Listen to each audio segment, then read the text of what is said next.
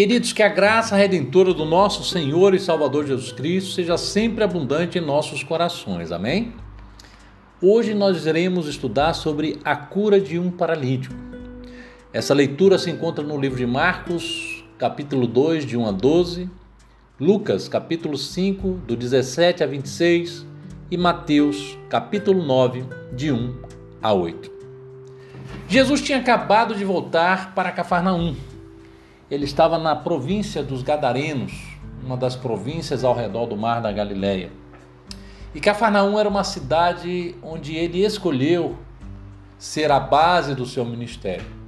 E saindo do barco, indo para casa, ele se reuniu e começou a falar da, da, da vida e começou a fazer seus ensinamentos em casa.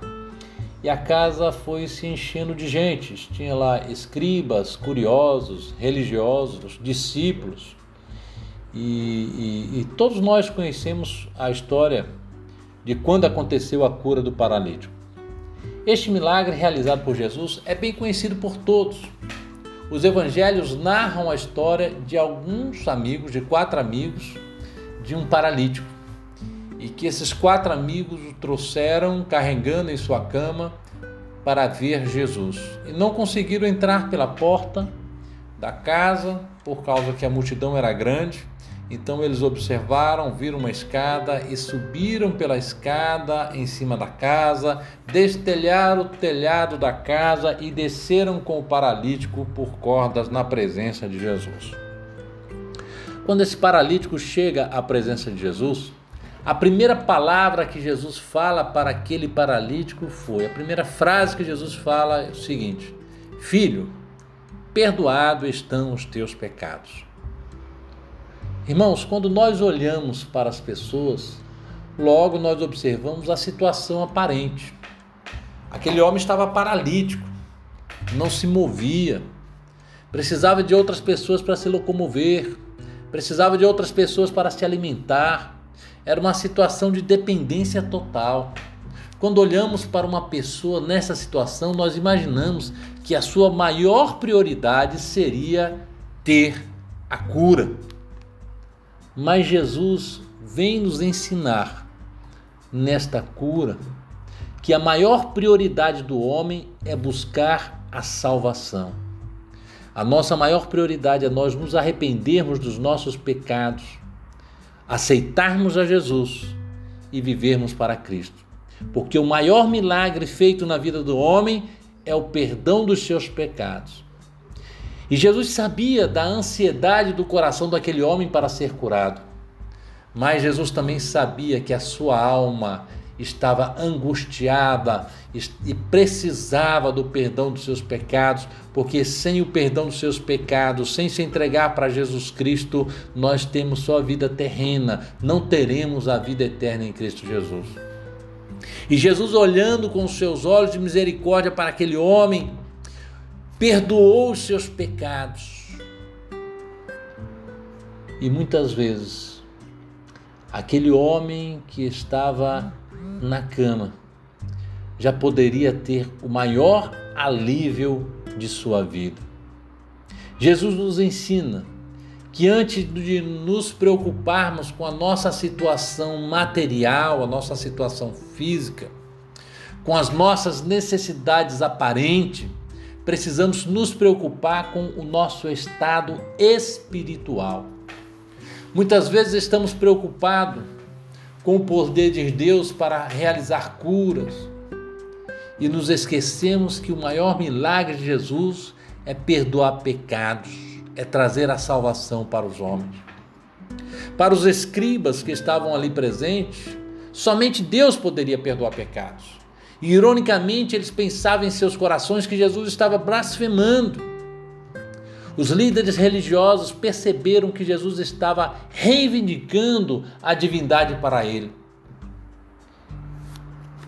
Mas o que eles ainda não sabiam e ainda não tinham entendido é que realmente Jesus era Deus, que realmente ele era o Filho de Deus e tinha poder tanto para perdoar pecados como para curar aquele paralítico.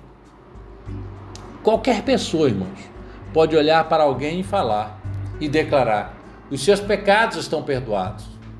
Mas é muito mais difícil olhar para uma pessoa paralítica e reverter essa situação e declarar: levanta, tome a sua cama e anda. E diante de todos presentes, Jesus realizou este milagre. Quando Jesus curou o paralítico, demonstrou a verdade, a veracidade de que ele também tinha poder para perdoar pecados. Neste texto, nós aprendemos que é necessário nós termos atitude de amor. Aqueles quatro amigos deixaram de fazer seus afazeres, deixaram sua família, deixaram o seu trabalho, deixaram o seu momento de descanso para ajudar aquele paralítico. A maior alegria de quem vive o Evangelho, a maior alegria de quem tem Jesus Cristo é ver almas se rendendo aos pés de Jesus. Aqueles quatro amigos trouxeram mais uma alma para se render aos pés de Cristo. Eles tinham fé que Jesus poderia resolver os problemas daquele homem. Por isso, tamanho esforço. Eles carregaram aquele homem e a sua cama para trazer a presença de Jesus. E encontraram obstáculos, mas não desistiram por causa das dificuldades, insistiram até que aquele homem estivesse frente a frente com Jesus. O que nós estamos fazendo, irmãos, para trazer pessoas à presença de Jesus?